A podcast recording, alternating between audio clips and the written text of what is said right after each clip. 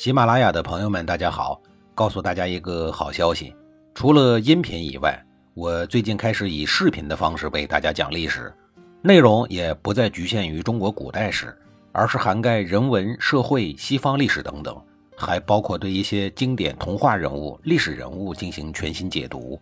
欢迎大家在微信视频号里搜索“志明侃历史”，同志的志，光明的明，调侃的侃，历史故事的历史，我在视频里等你。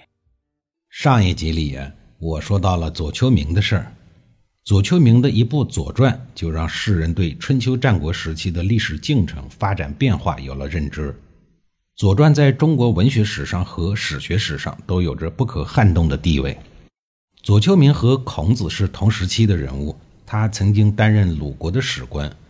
他为了解释剖析春秋而写下使他轰动于世的《左传》，后来又撰写了《国语》。值得一提的是，左丘明在写《国语》的时候已经双目失明了。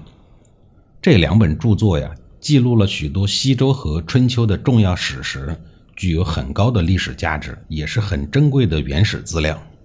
由于左丘明的文笔较为生动，所记载的史料也相对的详细真实，他被古今中外的学者誉为文宗史圣、精诚始祖。孔子及司马迁等人也都尊称左丘明为君子。史学界称左丘明为百家文字之宗，万世古文之祖。可以说，左丘明是我国传统史学的开山鼻祖。到了晚年，左丘明的眼睛生了很严重的病。他辞官以后，带着大量的史料和一些个庄稼的种子和树苗回到了家乡。闲的时候呢，就会教教书、写写书。他的眼病啊，也就是在这个时候愈发的严重。不久以后呢，就双目失明了。失明对于一个生来就与史籍相伴的人来说，绝对是一个沉重的打击。虽然他很绝望，据论史实，但最终呢，还是理智占据了上风。一种与生俱来的使命感使左丘明重新振作了起来。他下定决心要把自己整理出来的史学文献赠予后人。左丘明失明以后，就没办法再像从前一样用笔来记述。他就把这些年来所见所闻，通通口述给自己的子孙。《国语》主要记录了西周末年至春秋时期各诸侯国的政文要事和君臣谋议的得失之词。左丘明口述，由其子孙记录，最终汇集成卷，铸成我国第一部国别体的史书《国语》。《国语》成为后世学者探索春秋战国时期历史事件所需要的重要文献之一。左丘明的故事很容易让人想起一篇小学文章，其中的一句话就是“让有限的生命活出无限的价值”。上天给你关了一扇窗，必然也会给你再打开一扇门。就算门被锁上了，你也可以自己去打开，就如同左丘明一样。说完了颇为励志的左丘明的事儿，咱们接着说齐国的事儿。齐献公在国君位置上整整工作了九年。九年任期内，齐献公将齐国这辆曾经受了伤的战车重新修复完毕，保养的是油光锃亮，还配置了先进的武器，蓄势待发。完成了这些铺垫工作之后呢，齐献公便离世而去了。而齐国扩张的历史使命，自然就顺位交给了他的儿子公子寿，是为齐武公。齐武公亲眼目睹叔叔辈的齐哀公、齐胡公和自己的老爸齐献公三兄弟的权力之争。最终给国家带来了巨大的伤害。他意识到，还是要与周天子保持亲密，还是要发挥与周天子建立政治婚姻的优势来发展自己。自齐武公的太爷爷齐懿公之后，齐国经过三代之乱，齐国的国力就已经开了倒车。尤其是隔壁的晋国虎视眈眈，齐国在齐鲁大地上的生存环境并不太平。遥想当年，周武王当年分封齐国到此地的目的，就是要震慑东夷地区，包括晋国等传统殷商老旧贵族。现在呢，非但没有搞定这些不安定因素，自身实力还受到了伤害。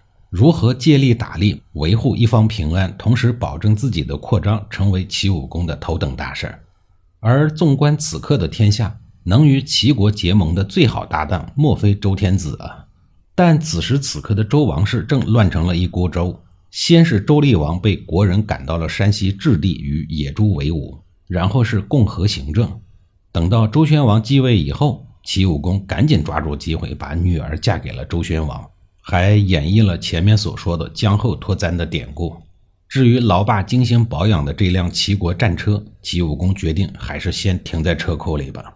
在齐国与周天子拉近关系的同时，老对手晋国也适时的和周宣王套上了近乎。而这次套近乎的载体不是人，而是鸡，鸡鸭鹅的鸡。春秋战国时代，周王朝盛行斗鸡游戏。前面我就说过，鲁国就因为斗鸡引发了巨大的政治动荡的事儿。鲁国斗鸡斗到最后，把自己的国家都给斗死了。喜欢四处征战、穷兵黩武的周宣王也是一位斗鸡爱好者，还在王宫里养了不少斗鸡。可是这些斗鸡呀，没有经过科学系统的训练，一直战斗力不强。为此，周宣王对自己的斗鸡队伍颇为的不满。养鸡的内臣们也是整日的惶惶不安，唯恐天子怪罪下来。消息灵通的晋国人知道了周宣王的烦恼以后。立刻派出了驯养斗鸡世家的季生子，不远千里来到了镐京，主动要为周宣王训练斗鸡，希望通过此举呢来拉近与周天子的关系。季生子是驯养斗鸡的高手，他有一套祖传的方法。训练了十天以后，周宣王就迫不及待地召见他，询问斗鸡的搏斗功夫训出来没有。季生子老老实实的禀告周宣王说：“还没有呢。”他近期的表现是内心空虚而神态高傲，模样盛气凌人且自食义气。周宣王知道鸡的这种精神状态呀是浮躁的表现，看来还没有到火候。又过了十天，周宣王心里憋得不耐烦了，传旨季生子让他汇报驯养斗鸡的情况。谁知道季生子说仍然没有训练成熟，并且回话说。